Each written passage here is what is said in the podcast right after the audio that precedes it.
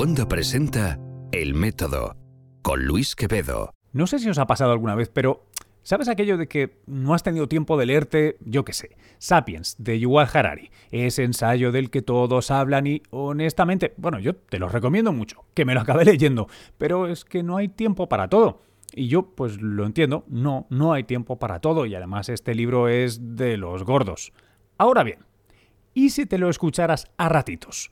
Haciendo la compra, o deporte, o mientras vas a trabajar, ¿eh? ¿No sería genial?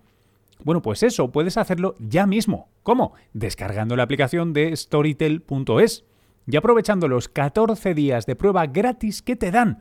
Podrás escuchar a Harari, sí, sí, por supuesto, y miles de audiolibros más, en español o en inglés, ¿eh? que así de paso practicas. Narrados todos por locutores profesionales y que podrás sincronizar entre diversos dispositivos si es que vive rodeado de tecnología como aquí servidor.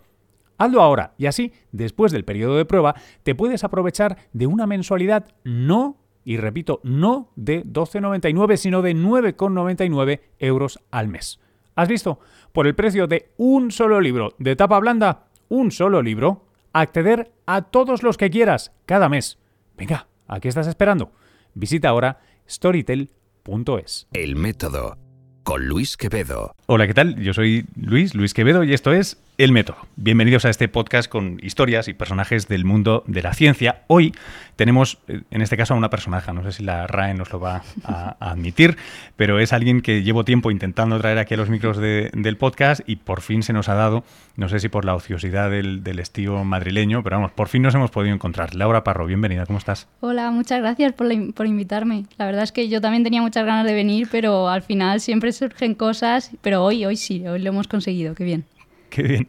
Bueno, eh, antes preparando esta conversación, eh, estaba haciendo un poco un, brief, ¿no? Te, estaba contando cómo lo hacemos normalmente, de qué hemos hablado y tal. Y la verdad es que en los últimos ah, seis, ocho meses o por ahí, aquí en el podcast, creo que hemos sobre-representado la ciencia marciana eh, por, por, afinidades personales, por temas, porque siempre es mediático y tal.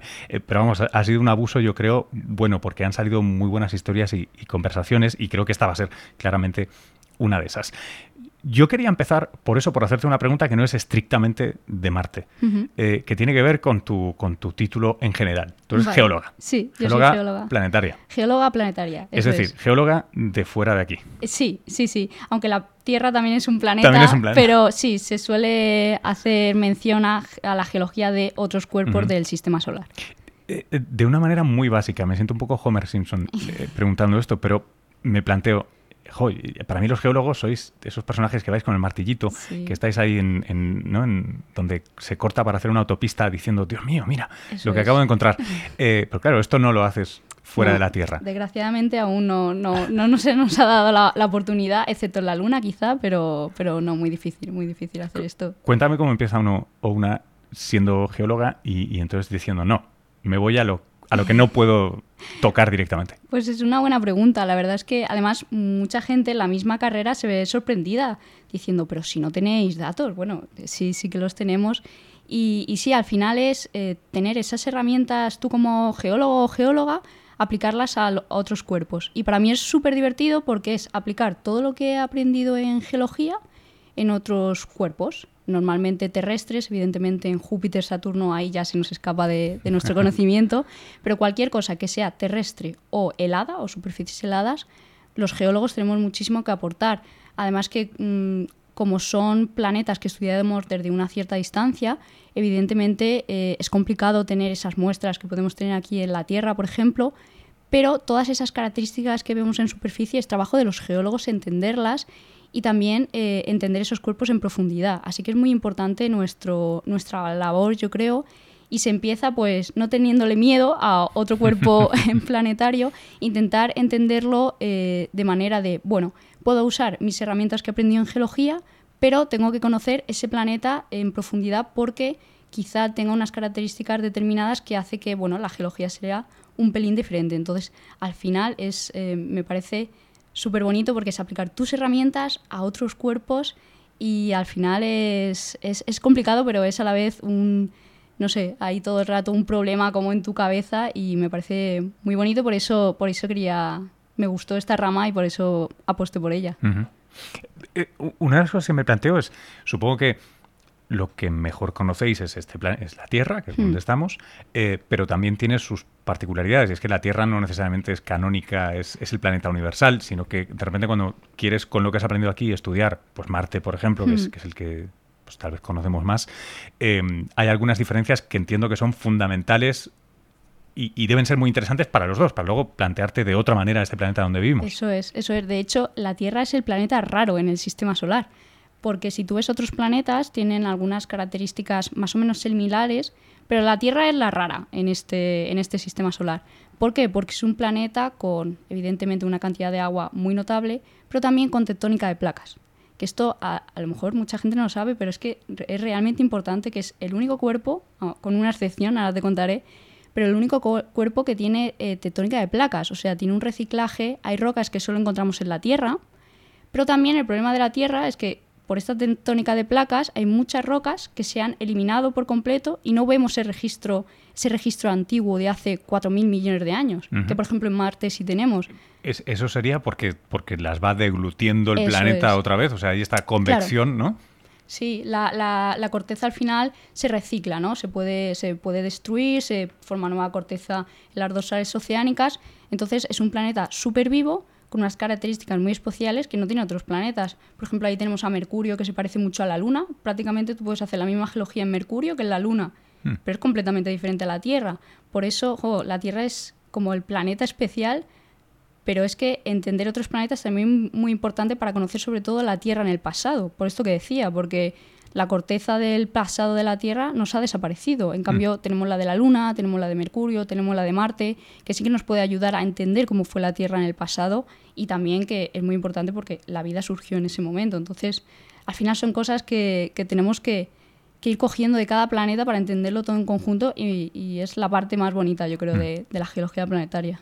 Eh, eh, Laura, ¿y por qué tenemos nosotros un planeta tan vivo, vivaz, con tectónica de placas y el resto están pues, pues, calmaditos? Esa es la pregunta del millón. De hecho, hay, tenemos en geología ese debate, ¿no? Estudiamos mucho cómo es la subducción, cómo es la tectónica de placas, pero realmente lo primero que es una... Eh, lo de la tectónica de placas es muy nuevo, es de hace casi 50 años. Hace 50 años no se sabía que la Tierra tenía tectónica de placas. Entonces, cuando descubrimos que esto era así, que la litosfera del planeta está rota, dijimos, ¿pero esto es lo normal o es lo extraordinario? Y realmente parece que es lo extraordinario, porque claro, vale que la Tierra está a una distancia del Sol muy buena, ¿no? Eh, en la zona de habitabilidad y demás, pero no sabemos por qué nuestro planeta evolucionó como ha evolucionado y por qué, por ejemplo, Venus o Marte, que no están tan lejos de, nuestro planeta, no han seguido esa evolución y no se ha roto la, litosfera o, o esta corteza. Entonces, es una muy buena pregunta que los geólogos nos, gustaría saber y es uno de, los estudios que se hace en comparación con Marte. De hecho, es una de las cosas que a mí me encantaría saber, pero aún no lo sabemos. Y sería una cosa muy buena de saber también hacia el futuro cuando empezamos a conocer otros planetas fuera del sistema solar, ¿no? los llamados exoplanetas.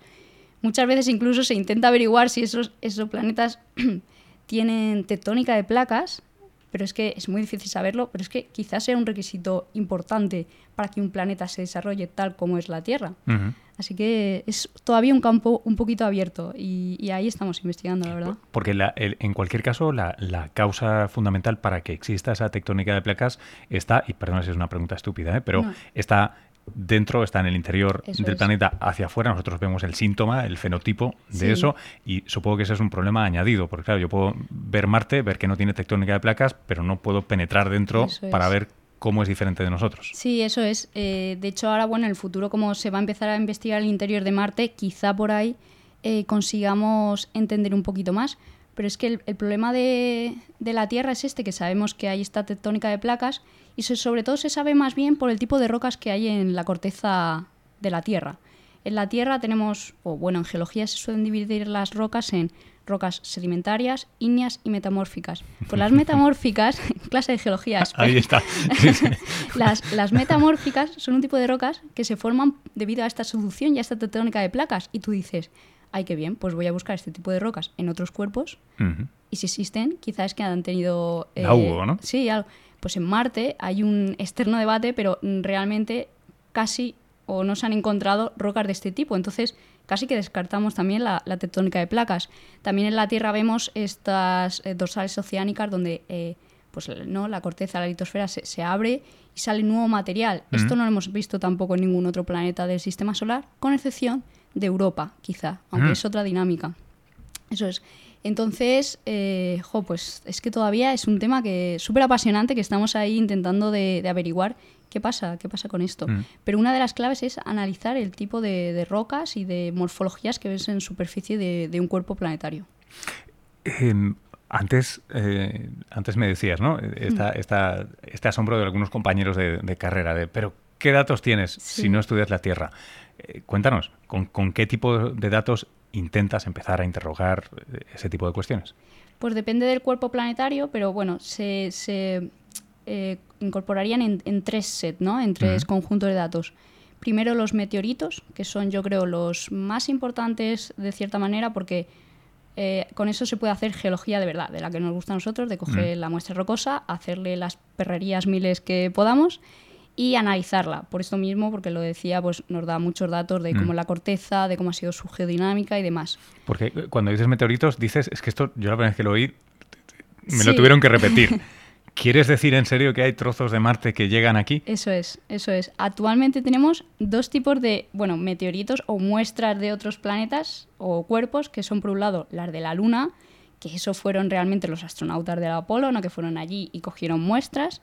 Y luego tenemos la grandísima suerte de que tenemos meteoritos de Marte, es decir, un meteorito o una roca cayó en Marte, creó un, pues, un cráter de impacto y del desgaje de, parte de la superficie, parte de esa superficie, de esa roca, salió expulsada del exterior y tuvo la suerte de caer en nuestro planeta. Es un verdadero billar sí, sí, eh, totalmente, solar, ¿eh? Totalmente, porque es verdad que nos han caído, pues, al día o en la historia nos han caído cientos y cientos y miles de meteoritos que normalmente pues, viajan por el sistema solar, pero tenemos algunos concretamente que son de Marte. Entonces son como de verdad las muestras, las primeras muestras que podemos tocar y sabemos que son, son marcianas. Entonces ese sería el primer conjunto de datos, que es el más extraordinario, por así decirlo, que como ya digo tenemos de la Luna y de Marte.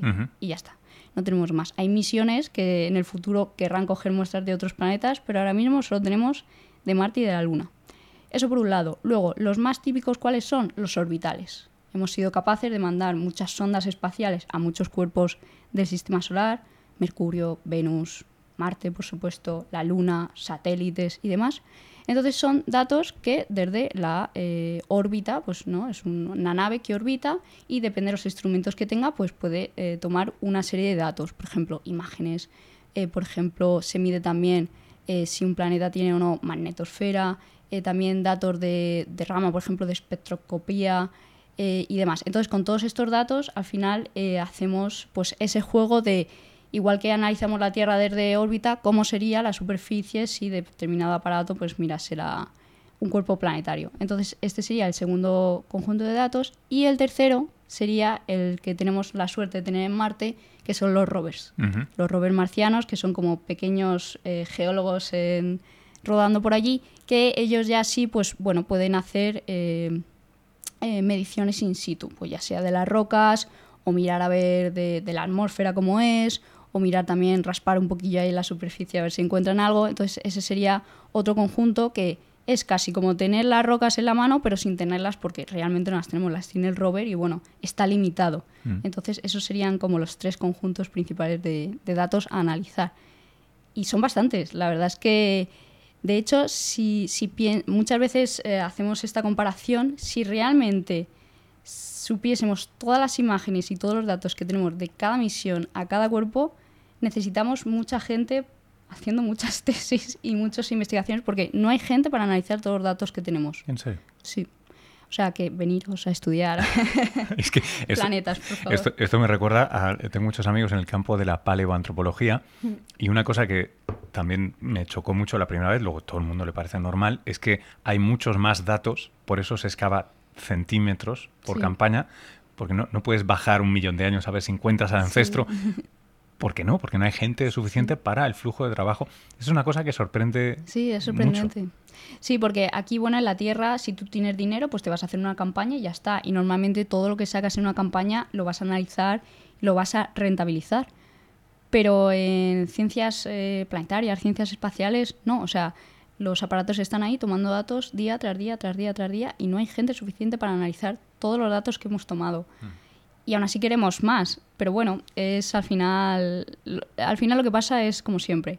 Hay dinero para apostar por esas misiones, pero quizá no dinero para contratar a la gente que vea los datos de, esas misiones. Así que ahí está un poco la, controversia en, en esta ciencia. La verdad es que es interesante saber, sí. ¿Qué, tipo de datos? O sea, tenéis una sobreabundancia de datos de, cierto tipo, pero entiendo que no son todos los datos. si, pudieras frotar la lámpara proverbial, eh, ¿qué, aparato medidor enviarías a Marte, por ejemplo? Uf, yo, bueno, ahora que sí que vamos a mandar un taladro, ¿no? Ahí que, vea un poquito más el interior.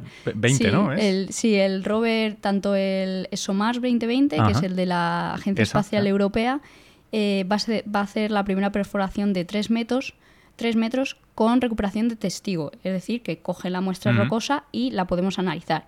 Eso para mí es como... Eso es un sueño húmedo de un geólogo planetario, lo entiendo. Porque es verdad que InSight, que llega ahora este año, ¿no? el 27 de noviembre, eh, va a perforar, va a hacer un, Ah, o es lo que van a pretender, hacer una perforación de hasta 5 metros, mm. pero eso va a ser una sonda que va a medir únicamente eh, calor, va a medir la, diferencia de temperatura, pero no va a recuperar roca. Entonces ahí sí que es verdad que los geólogos... O sea, nos quedáis con el calentón. Nos quedamos, aunque para mí es muy especial eso también lo que van a sacar. Pero claro, a mí lo que me gustaría tener es coger una muestra, analizarla, porque al final los meteoritos son muy contados y tampoco los puedes eh, hacerles todo lo que quisieras porque tienes que guardar siempre una muestra. Entonces vas sacando laminitas delgadas, pero llega un momento que no, les, no puedes hacer más con ellos.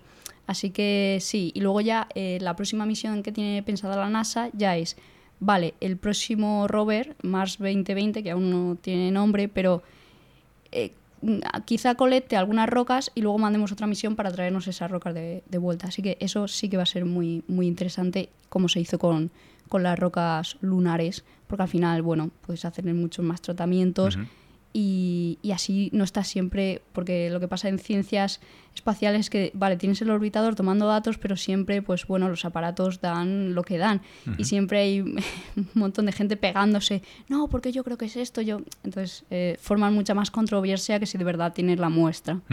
Así que... Oye, porque las... Claro, una de las diferencias, asumo, ¿eh? no soy geólogo, ni planetario. Eh, entiendo que tiene que haber unas limitaciones distintas en el tipo de preguntas que le puedes hacer a un meteorito que ha llegado de Marte, hmm. que es fruto de un impacto extraplanetario, eh, un cráter eh, queda eyectado, viaja por el espacio, penetra en nuestra atmósfera, impacta y ahora lo llevas al laboratorio si tienes suerte, se lo compras a un traficante normalmente el Magreb. ¿no? Eso es. Eso es como, como suelen ser. O me traigo una roca pues, pues casi impoluta, que no ha sufrido todos esos estreses térmicos y, tal, ¿no? Claro, ahí está el dilema y de hecho por eso hubo eh, tal dilema con uno de los meteoritos de Marte, no sé si recuerdas, el Alan Hills 4001, si no recuerdo mal, sí. Eh, este meteorito, claro, cuando tenemos un meteorito de Marte se pueden investigar varias cosas sobre él. Primero, ¿en qué momento impactó el impactor que hizo que esa roca saliese de la superficie? ¿En qué momento ese, esa roca fue expulsada al espacio? ¿En qué momento mm, mm, penetró en la, atmósfera terrestre y, también eh, llegó a la Tierra? Claro. Vale, pues con todo eso se pueden sacar datos. Pero ¿qué pasa? Que en el momento que, te lo traes, o sea, esa roca viaja, puede contaminarse. Entonces lo que pasó con, el, con este meteorito es que sabíamos muy bien la edad que tenía, que era de hace unos 4.000 millones de años, lo cual, perfecto, porque es una roca muy interesante, una roca muy antigua, en la que se vio, eh, se hicieron algunas imágenes, y la que se vio un churrito, por llamarlo de alguna manera, y claro, todo el mundo dijo... Claramente una bacteria. Claramente, claramente. Entonces, claro, eh, todo el mundo se volvió loco, eh, hemos encontrado vida en Marte, tal.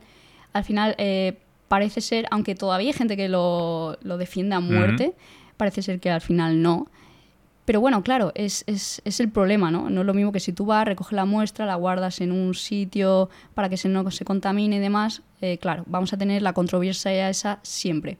Entonces, es la importancia de que te venga una roca de fuera que tú no controlas las condiciones. Ah, yo recojo la muestra, sé de dónde la he cogido. Claro, nosotros sacamos la edad de esa roca, pero no sabemos ni de dónde el sitio exacto que ha venido de Marte eh, y la edad la conocemos más o menos pero no es lo mismo que yo, mira, me interesa esta zona por estas características, sé que aquí hay un lago o lo que sea, cojo esa muestra. Eso en Marte ahora mismo no, no lo podemos hacer. Entonces sería lo, lo, bonito, ¿no? Nosotros seleccionar las rocas que queremos investigar y así no andaríamos pensando, sí, porque esto pudo ser de no sé dónde. Claro, al final el trabajo de investigación es mucho más duro que si sabes las condiciones previas de la roca.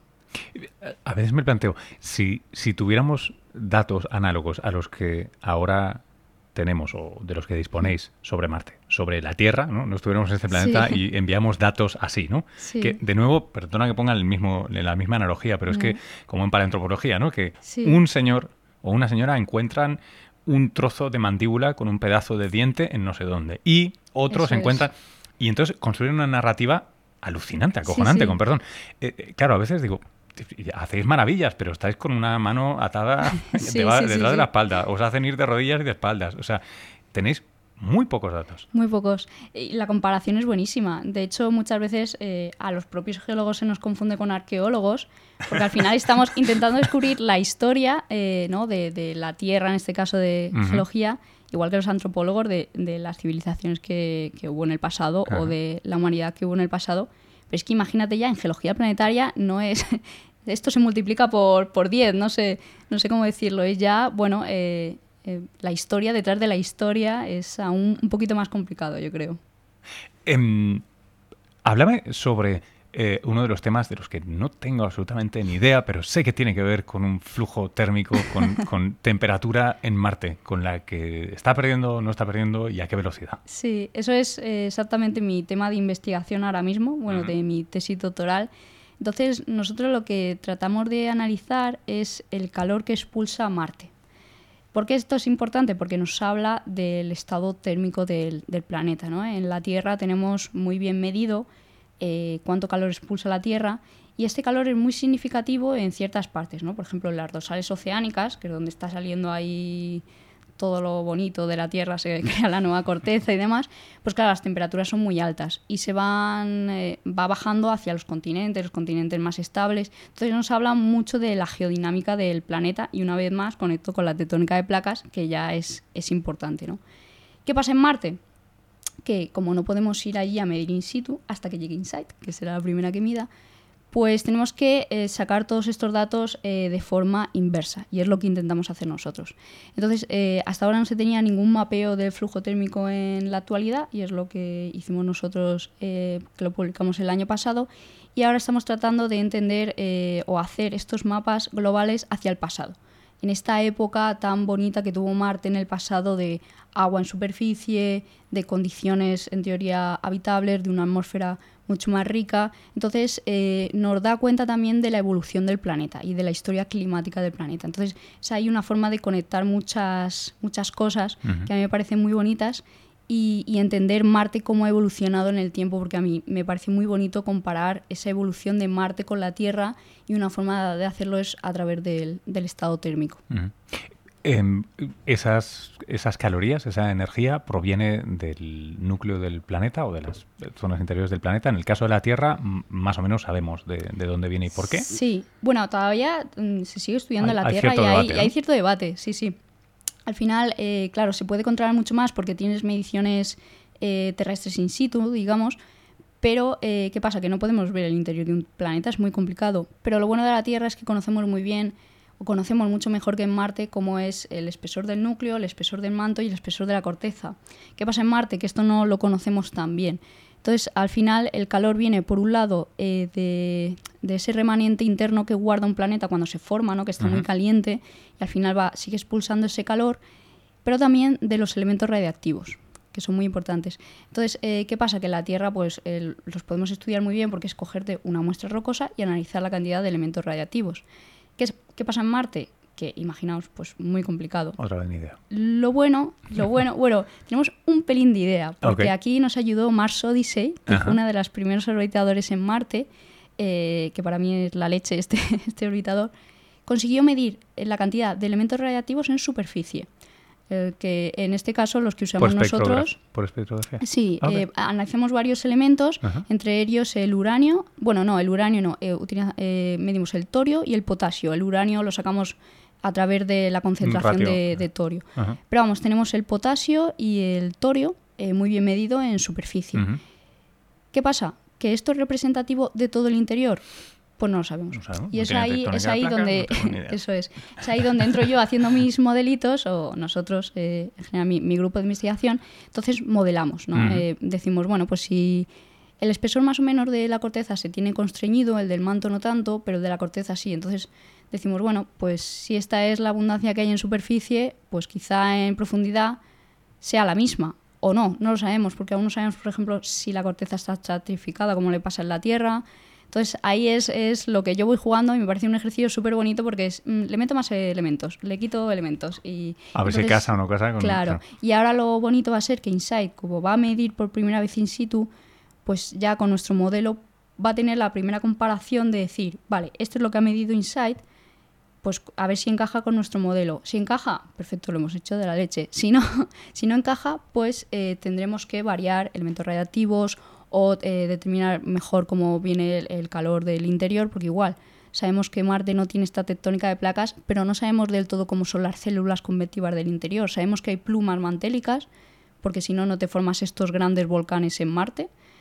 Oh. Pero claro, no, no sabemos del todo cómo es esta dinámica interna, entonces eh, Insight nos va a ayudar. Y es ahora lo que, lo que estamos investigando. Ajá.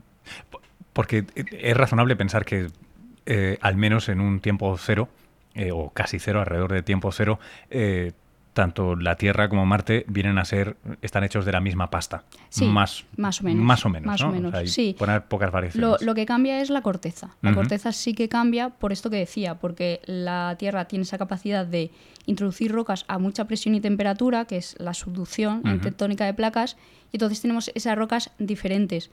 Pero al final, básicamente, están formadas por basaltos, que es la roca más abundante en, en los cuerpos rocosos del sistema solar. Eh, pero ya hacia el interior son, son parecidas porque al final están formados del mismo disco protoplanetario. Entonces, eh, sí, pero esta desigualdad es la que queremos entender mejor para entender mejor el interior de, Marte. Ujú. Eh, dejando Marte un, un minuto de lado. Eh, otro de tus focos de atención en este caso es un, es un satélite, pero tremendo Sí, satélite, ¿no? Sí, sí, Europa, Europa. Eh, comencé mis inicios en geología planetaria por Europa. Fue un amor a primera vista total, la verdad. Porque cualquiera que vea una imagen de superficie Europa, eh, yo creo que va a alucinar todas esas eh, líneas ¿no? que se pueden ver.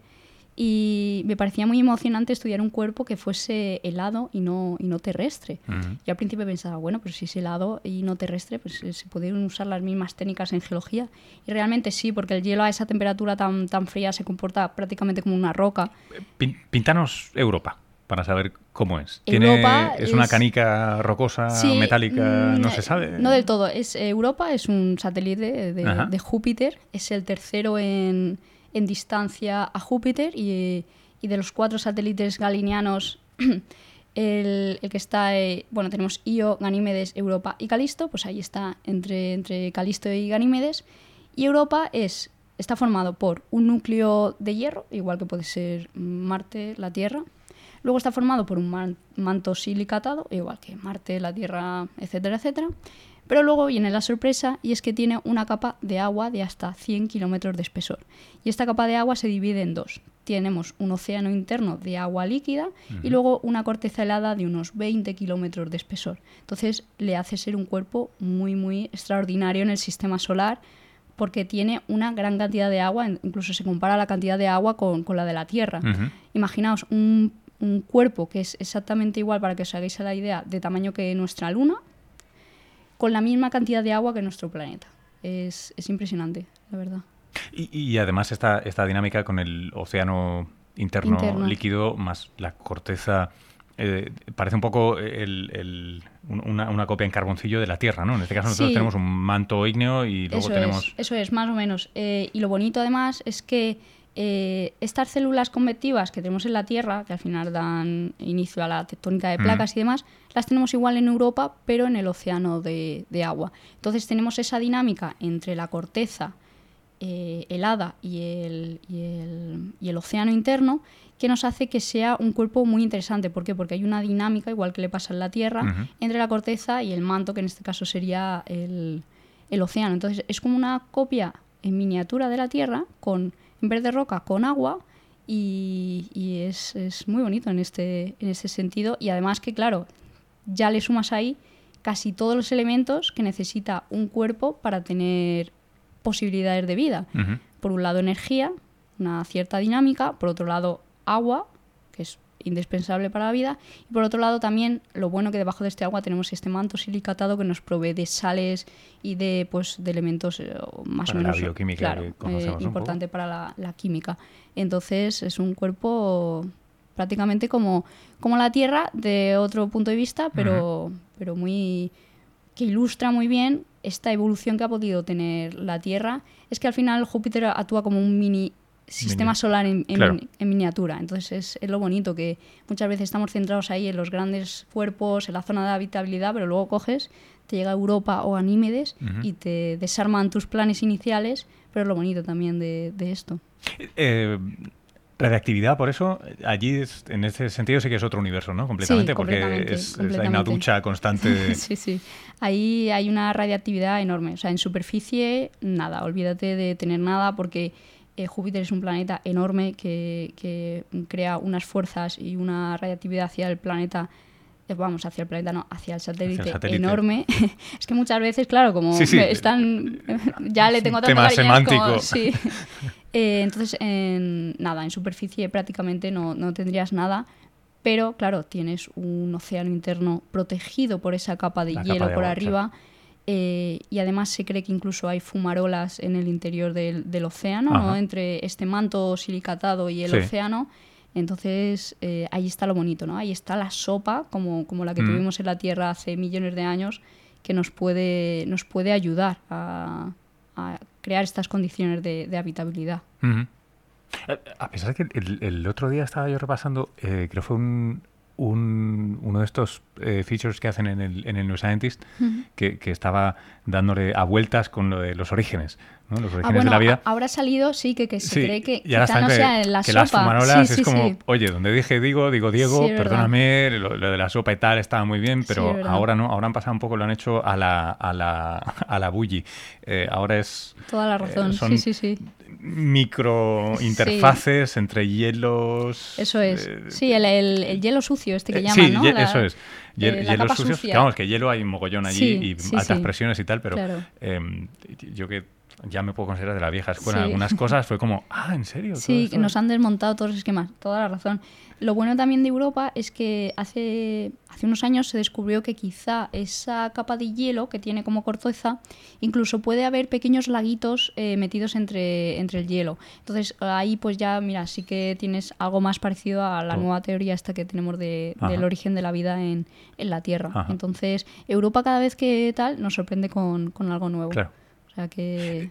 ¿Viste, ¿Viste una película titulada Europa? ¿Te suena? Sí, Europa One. Europa, Sí, bueno, la, la misión. Report, porque la, cambiaron el nombre de España bueno, a ah. Estados Unidos. Se puede llamar Europa, One o Europa Report, por si alguien la quiere buscar. Y, sí, sí, además que yo en ese momento estaba haciendo mi trabajo fin de máster justo de ah, Europa, publiqué eh, una publicación también sobre Europa y vi la peli en plan, yo tengo que ver esta peli. Y es, a ver, es graciosa, es graciosa. Además, es graciosa. Esto, esto es lo que puedes decir de alguien que... Eh, claro, y luego, bueno, eh, no vamos a destripar, pero bueno, claro, encuentran ahí algo bonito y, bueno, oye, ¿por qué no? ¿Por qué no? Es, un thriller psicológico con elementos de ciencia ficción. Sí, es Pero tenía alguna pincelada que, que, era digna. sí, que no está mal es verdad que se tomaron mucho la licencia de eh, tectónica de placas ahí a lo bestia en Europa y ahora vamos a llegar y tal. Pero bueno, eh, me gustó porque estamos muy acostumbrados a las películas de ciencia ficción y más ahora de Marte, Marte, Marte, Marte. Sí. ¿Por qué no en otros, en otros cuerpos planetarios? Así que en este sentido estuvo, estuvo chulo. Siempre pensé que El Capital, la película, creo que era europea, de hecho. Sí, Eh, sí, Estaba la cosa, o sea, se notaba porque no era tan flashy como las producciones no, de no. Hollywood, era un poco más seca, que es cuando hay dinero alemán eh, normalmente en este tipo de películas. Y sí que es cierto que eh, el dinero Hollywood está muy, muy, muy encendido con el tema Sí. Marte. Eh, también es cierto que les gusta contar estas historias, ¿no? También. Em, Y también es una forma de recaudar ellos dinero. Al final la NASA eh, se mueve por la contribución de la gente de Estados Unidos. Entonces, cuanto más bonito pongamos a la NASA, cuanto más películas hagamos de este sentido, Estados Unidos, claro, eh, ben- se beneficia de que la gente no diga, oye, ¿y en qué me estoy gastando yo el dinero? Claro, si hacemos una película en la que ponemos un astronauta en Marte y pues mira qué bien, qué bonito que Mm. Y lo vamos a salvar. Sí, eso ¿eh? es. Siempre. ¿Te, te has fijado que este chaval siempre hay que irlo a salvar? Siempre, Es, es- pobre es Matt Damon, es ¿eh? Ryan. Sí. hay que, hay que Sí. mover cielo tierra para irlo a buscar. Sí, Siempre. Siempre, por todos lados. No escarmientan Matt nunca. Damon. Eh, falta la película de Europa o mm, dejamos ahí a Matt Damon. Sí, sí. El pobre hay que salvarle de todos lados, sí. Oye, ¿qué, qué tal? eh, qué, qué tal? Ya que hemos entrado de manera semi-tangencial a esto de, de- de las, las- las historias Las sobre. historias, sí. Em, ¿qué, qué, qué tal se cuentan historias? Tú, tú cuentas bastantes historias sobre tu ciencia, Sí. eh, haces bastante divulgación, eh, eres, eres muy activa en esto, además eh, currando en academia, Sí. que es una Es cosa complicado. que sí, y que no que todavía no da puntos extra, ni se consideran, ni bla, bla, bla. Sí. Podemos entrar en el discurso académico. Eh, sin embargo, primero, ¿qué tal? ¿Cómo es la experiencia? Y sobre todo, ¿por qué te da por, por contarlo Es así? Es una buena pregunta. Eh, no sé, yo pensé que mm, mi ciencia en concreto aquí en España, o la ciencia que hacemos nosotros, esto de geología planetaria, yo se lo contaba a la gente y la gente se quedaba como muy fascinada y no lo conocía. Entonces, eh, la geología ya de por sí es una ciencia muy poquito conocida en, en España, hay muy pocos geólogos. Entonces dije, jo, yo quiero que esto lo conozca la gente porque me parece bonito y también porque a mí me dieron charlas cuando yo estaba, yo est- estudiaba y demás, me apasioné por, por esta ciencia. Entonces dije, mm, quiero eso, quiero hablar con la gente, que la gente lo vea, que la gente lo entienda. Y de ahí, cuando puedo, pues hago un poquito de, de divulgación. Y dije, ¿por dónde empiezo? Yo ni sé hablar en la radio, ni, ni, ni sé, bueno, puedo escribir, pero me sale todo como muy científico. Y vi lo de YouTube y dije, bueno, pues quizá por aquí podamos hacer algo. Y la verdad es que está siendo una experiencia divertida, cuanto menos. Y, y, claro, hay muchos niños ahora que ven YouTube y para mí es muy importante que, que esa gente tenga vídeos eh, que entiendan cómo es eh, la ciencia y no solo que vean, bueno, pues el ocio está bien, pero también es una manera de, oye, los padres, pues mira, le pueden poner un vídeo y que aprendan algo. Así que a mí me hubiese gustado tenerlo cuando yo era pequeña, la verdad. ¿Qué cosas has aprendido, eh, no sé si sobre tu que luego ha- haya podido revertir en tu actividad profesional, científica o no, simplemente circunscrita Hmm. en, en la parte de divulgación, ¿no? Pero ¿qué cosas has aprendido en el ejercicio de Uy. contarlo? He aprendido muchísimo, muchísimo porque al, cuando tú intentas explicar algo eh, divulgativamente no, evidentemente tienes que entenderlo muy bien y, y realmente aprendes a cómo contarlo para que la gente lo entienda. He aprendido a cómo hablar en público muy bien, ya yo no tengo miedo ¿no? cuando empezamos eh, a dar charlas en congresos y demás. Me encuentro ahora mucho más a gusto, le digo, si he sido capaz de explicárselo a gente a través de YouTube o a través de tal, soy capaz de explicarle esto a una persona que entiende ya del tema. Así que en ese sentido, hablar, eh, a cómo tratar a la, a la gente, que la gente me entienda. Y todo eso le- lo he aprendido y lo agradezco muchísimo, muchísimo. A dar charlas al público y, y demás. Es, y, y he aprendido un montón, la verdad, la verdad es que sí. Y por ejemplo, ahora ya eh, he hecho algún, he estado en algún concurso que, que he podido ganar también incluso. O sea, estoy súper contenta y me está dando muchas alegrías la, la divulgación, además de conocer a gente eh, que también se dedica a esto, ¿no? Aparte de la divulgación o ciencia, eh, maravillosa. Entonces, la oportunidad de charlar con gente de lo que a mí me gusta, por ejemplo, como estamos aquí, me parece súper enriquecedor y lo agradezco muchísimo. Y si no haces un poquito por hacerte ver, también luego es que no te conocen y la ciencia no se conoce. Entonces también es importante que la gente sepa que lo que hace la gente aquí en España, que es más es complicado y que nos entiendan los científicos que somos personas también completamente normales ¿no? Que hacemos nuestras cosas, nos salimos con los amigos y demás. Entonces, eh, es un poco también la, eh, el objetivo de- del canal y en general de, de divulgar, que nos conozcan, que vean que somos gente normal, que podemos hablar con ellos, que somos cercanos y no sé, esa es un poco la idea. ¿Qué cosas consumes tú de divulgación? Quiero Mm. decir, eh, hay quien de repente es un apasionado de ser youtuber, de contar cosas Mm. por YouTube y no ve un maldito YouTube y lo que hace es leer libros. Sí. O hay muchas permutaciones de- Sí. y muchas combinaciones. ¿Tú cómo te confiesas? Eh, yo me confieso, no veo casi vídeos de YouTube de, de ciencia, eh, pero porque llega un momento que ya yo ya me veo cuando Ya tengo te que lo editar. sabes. Y no, pero me gusta, a mí siempre me ha gustado muchísimo leer y para mí leer es, es, eh, mi principal actividad, digamos. Aunque ahora, mm, después de tanto paper, a veces ya cojo un libro y es como, uff. Pero me gusta mucho la gente que, que trata de hacer un, libro de divulgación, me parece muy difícil y, y muy bonito, yo aprendo muchísimo. Y también me he metido en el mundo podcast hace un año y algo, sobre todo el año pasado que estaba en Estados Unidos y a veces más aburrida que tal, y me ponía en mis podcasts y demás. Y, no viniste a los estudios de no, Nueva no, York? fu- ¿eh? no fui, de Jo, verdad. Pero es que estaba muy lejos de Nueva York. eh, ¿Dónde estabas? Estaba en Stony Brook, en Port, ¿cómo va a Port? Jefferson. Pero no está- por Pero favor, por son- favor. por eran dos favor. horas, dos ya horas lo sé, son dos horas. ¿Cuántos amigos lo hacen en coches una y Sí, media? es verdad, es con un verdad. Prius. Sí, sí, sí. Pero es que tenía los días contados. Y los pocos días que tenía libres, yo estaba flipando allí con Nueva York. Entonces era como, mm, ya después de toda Paso la, la ciencia que, que hacía, eh, me daba ahí como medio vergüenza. Pero bueno, que ya además poco a poco se va, se va aprendiendo y te quitas ese miedo a hablar, a, no sé, a, a probar otros, otros sistemas, digamos. Entonces, eh, desde hace poquito el podcast me gusta muchísimo, leer sobre todo me, me encanta y también charlas. Las charlas me parecen eh, mm, un medio muy bonito porque no es lo mismo que tener eh, un, un podcast está muy bien, un libro está muy bien, pero tener a la gente delante, que te está mirando, que estás viendo que lo están entendiendo, que te pueden hacer las preguntas que quieran. Es un poco también, me gusta en YouTube que yo hago muchos directos. ¿Por qué? Porque la gente me puede preguntar en directo y es un ejercicio mental que a mí me gusta mucho. Y ahora que he tenido la posibilidad de dar charlas de divulgación, me encanta porque veo a la gente, veo sus dudas. Los niños son increíbles, o sea, hacen unas preguntas maravillosas. Entonces, interactuar con la gente es lo que yo creo que le da personalidad a estas cosas también y me gusta mucho. me gusta mucho. Em, esta creo que es difícil. A ver.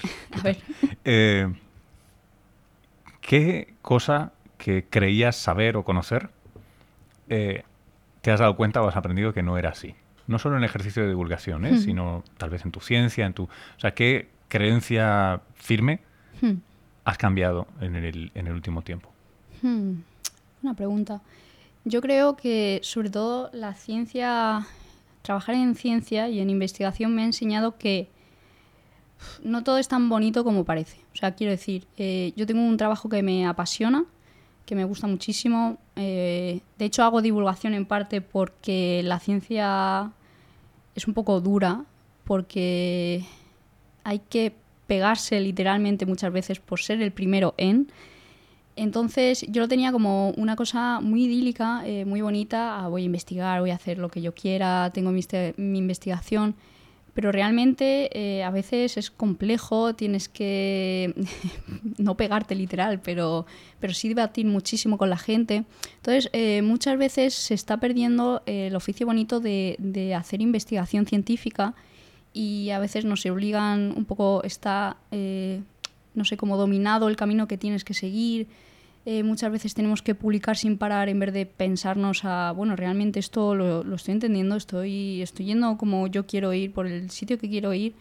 Entonces esa es la parte fea, la parte fea de, vale, me dedico a ciencia, eh, pero mm, luego no, no, no nos cuidamos entre nosotros como deberíamos y tenemos unas guerras a veces de eso, de publicaciones, de, de estrés, de no llego, de que es complicado. Entonces he, he aprendido que no es tan bonito como parece. Esto no es para desilusionar a nadie, pero es complicado y tienes que tener una fuerza mental muy, muy grande en, en ciencia, yo creo. Entonces, bueno, es, eh, está bien saberlo también, porque a veces estamos sometidos a un estrés muy fuerte y, hijo, es la parte fea, yo creo. Bueno, claramente es un hacer humano y como hacer humano hay una dimensión política, eh, de egos, de quién llega antes y sobre todo está el sistema de incentivos claramente que ya requiere un lavadito y un poco de airearse y tal, que es el de los journals, que funcionó y ahora mismo tal vez estamos en una transición, ¿no? Estamos en un cambio de fase en el que se volverá un sistema híbrido, habrá más open publications, cosas que, sobre todo que os dé aire para poder seguir, pero vamos, la financiación al final acabará decidiendo. Tengo una última pregunta. Eh, recomiéndanos eh, tres referencias, las que tú quieras, un libro, un canal, un, podcast, eh, pero no pueden ser propios. Vale, genial, sí, sí. Te ahorro. Viajando por... no. Eh, mira, pues del libro a mí me, flipa, me, me, gusta muchísimo una guía turística de Marte. Es un libro escrito por William Hartman, que es un geólogo planetario muy, muy conocido en ciencias planetarias. Es el famoso William Hartman que... Eh, mm, el de la, teoría de cómo se formó la Luna y demás, eh, también ha datado cómo, cómo datamos en geología planetaria las, las superficies y demás y ha hecho un libro muy bonito, que es este Guía Turística de Marte, donde tú coges y puedes viajar por todo Marte, te lo enseña con imágenes súper bonitas y muy recomendado para quien le guste Marte y en general las ciencias planetarias, va a aprender muchísimo. Eso el libro. Eh, venga, eh, un podcast, pues eh, yo a los que más sigo, que, me encantan, Radio Skylab, que compañeros vamos, que hablan en general de ciencias espaciales, ciencias planetarias, me parecen brillantes tengo muchas ganas de conocer, a ver si ya nos conocemos pronto. Y, hacen un trabajo buenísimo y como es de la parte que a mí me gusta, pues lo, lo paso súper bien con ellos. Y mm, otra cosa eh, que recomendaría, em, estoy entre película, serie, y no, no, tiene por qué ser científico, ¿eh? ah, no tiene por qué ser no, científico. No, no, no, no, son tres mm. recomendaciones. O sea, igual de repente eh, Leaves of Grass de Walt Whitman eh, es algo que te abre la perspectiva sobre... O sea, no, siéntete pues libre, perdóname no haberlo explicitado. No, no, no, que va, que va. Y luego hay un libro que me gusta mucho que, que leí hace poco que se llama Oxígeno, eh, que trata todo el tema este de, de precisamente por qué la Tierra tiene estas cantidades de oxígeno que tiene. Es muy bonito, es una historia a través de de la vida, de, de, cómo evolucionó la Tierra. Precioso, lo recomiendo, totalmente divulgativo total y, muy bonito. Así que ahí lo dejo para quien lo quiera leer. Muchas gracias, Laura. Muchas gracias.